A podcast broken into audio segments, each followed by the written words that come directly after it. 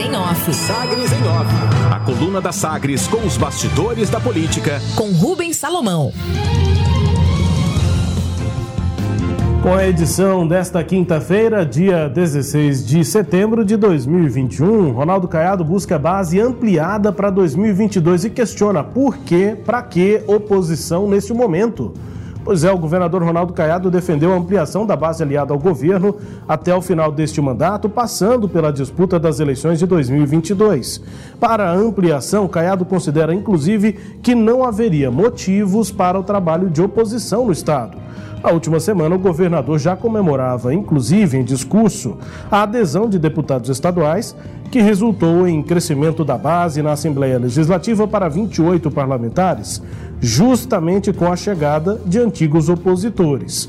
O governador foi questionado por Samuel Straioto, do Sistema Sagres, sobre as insatisfações geradas entre lideranças caiadistas a partir do convite e iminente entrada do MDB no grupo aliado ao Palácio das Esmeraldas.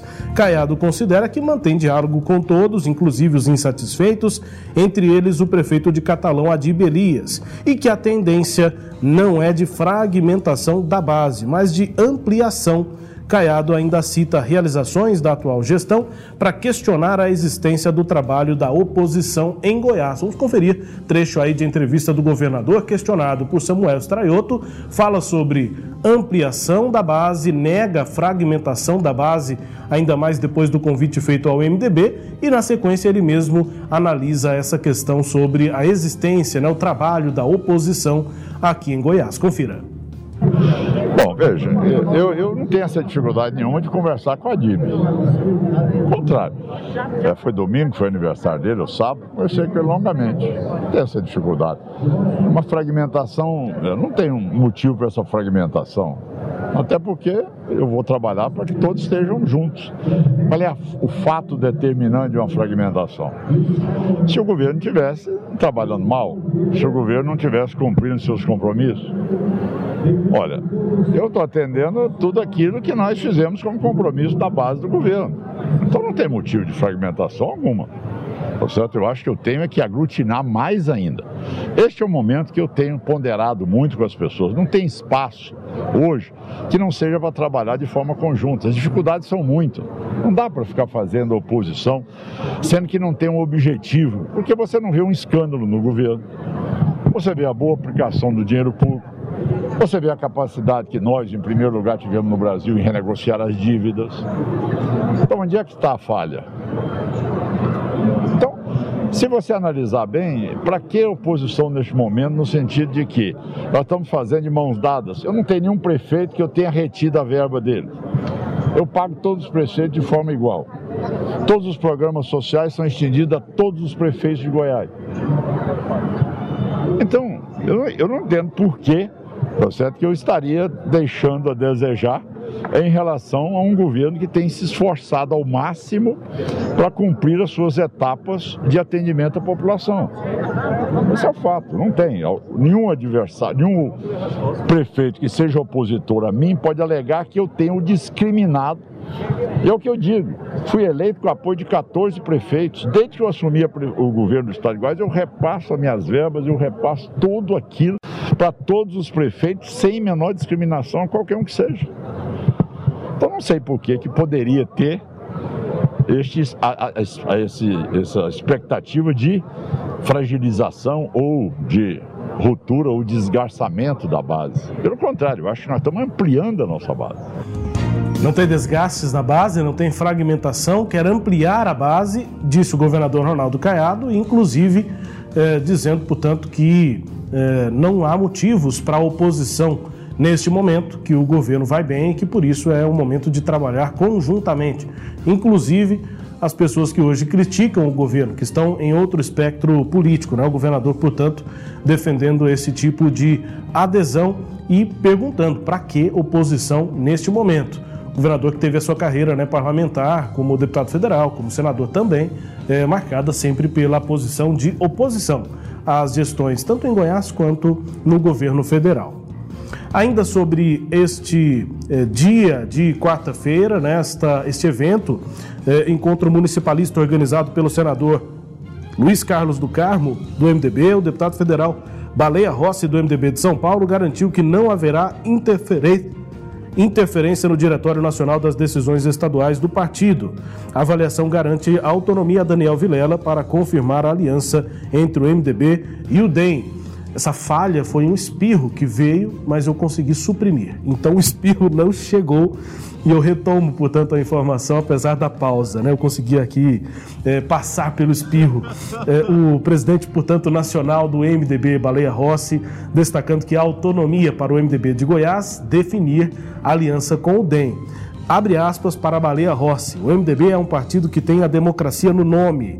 Queremos diálogo, moderação, trabalhar por Goiás. Vamos respeitar a decisão da nossa executiva estadual.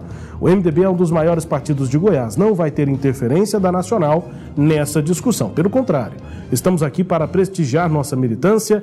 É assim que deve ser, fecha aspas, afirmou Baleia Rossi ao jornal Opção durante essa visita aqui a Goiânia. Falando em visita, o prefeito de Goiânia, Rogério Cruz, do Republicanos, esteve em Brasília para o anúncio de novas regras do programa habitacional Casa Verde Amarela, pelo governo federal. O prefeito articula, inclusive, com representantes do Ministério da Cidadania, que o lançamento do programa ocorra aqui na capital na próxima semana. Nas redes sociais, Rogério Cruz publicou o texto em que ele diz que o programa de habitação é, que pretendemos lançar em Goiânia para beneficiar as famílias da nossa cidade. Sei da importância da casa própria e queremos tornar esse sonho realidade para o maior número possível de goianienses, disse o prefeito Rogério Cruz lá em Brasília. E convocação, a Comissão de Fiscalização Financeira e Controle da Câmara aprovou convocação do ministro da Educação, Milton Ribeiro, para explicar sobre mudanças nos institutos federais a nova política de indicação de reitores tem considerada crítica, né? tem, que é considerada pelo governo, tem gerado críticas. As modificações retirariam a autonomia dos institutos federais, segundo o requerimento do deputado goiano Elias Vaz, o requerimento que foi aprovado, e Milton Ribeiro, então, vai falar na Câmara dos Deputados. Entre os destaques aqui da coluna Sagres em off, claro, com essa avaliação do governador sobre a existência da oposição aqui em Goiás. Foi na entrevista, né, Cileide, é, durante esse evento municipalista realizado aí pelo senador Luiz Carlos do Carmo. A gente vai detalhar mais muito do que aconteceu, muitas declarações desse evento logo na sequência. Mas aqui na coluna, Cileide, essa avaliação aí do governador sobre a oposição de, em Goiás, entre outras informações também com a sua análise, Cileide.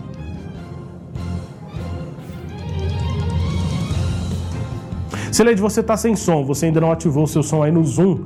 Ativa o som que aí logo a gente é, analisa aqui, portanto, essa declaração que chama a atenção do governador. Sim, Sileide. Desculpa, eu até fui avisada de que eu precisava de fazer isso, mas falta falta de hábito.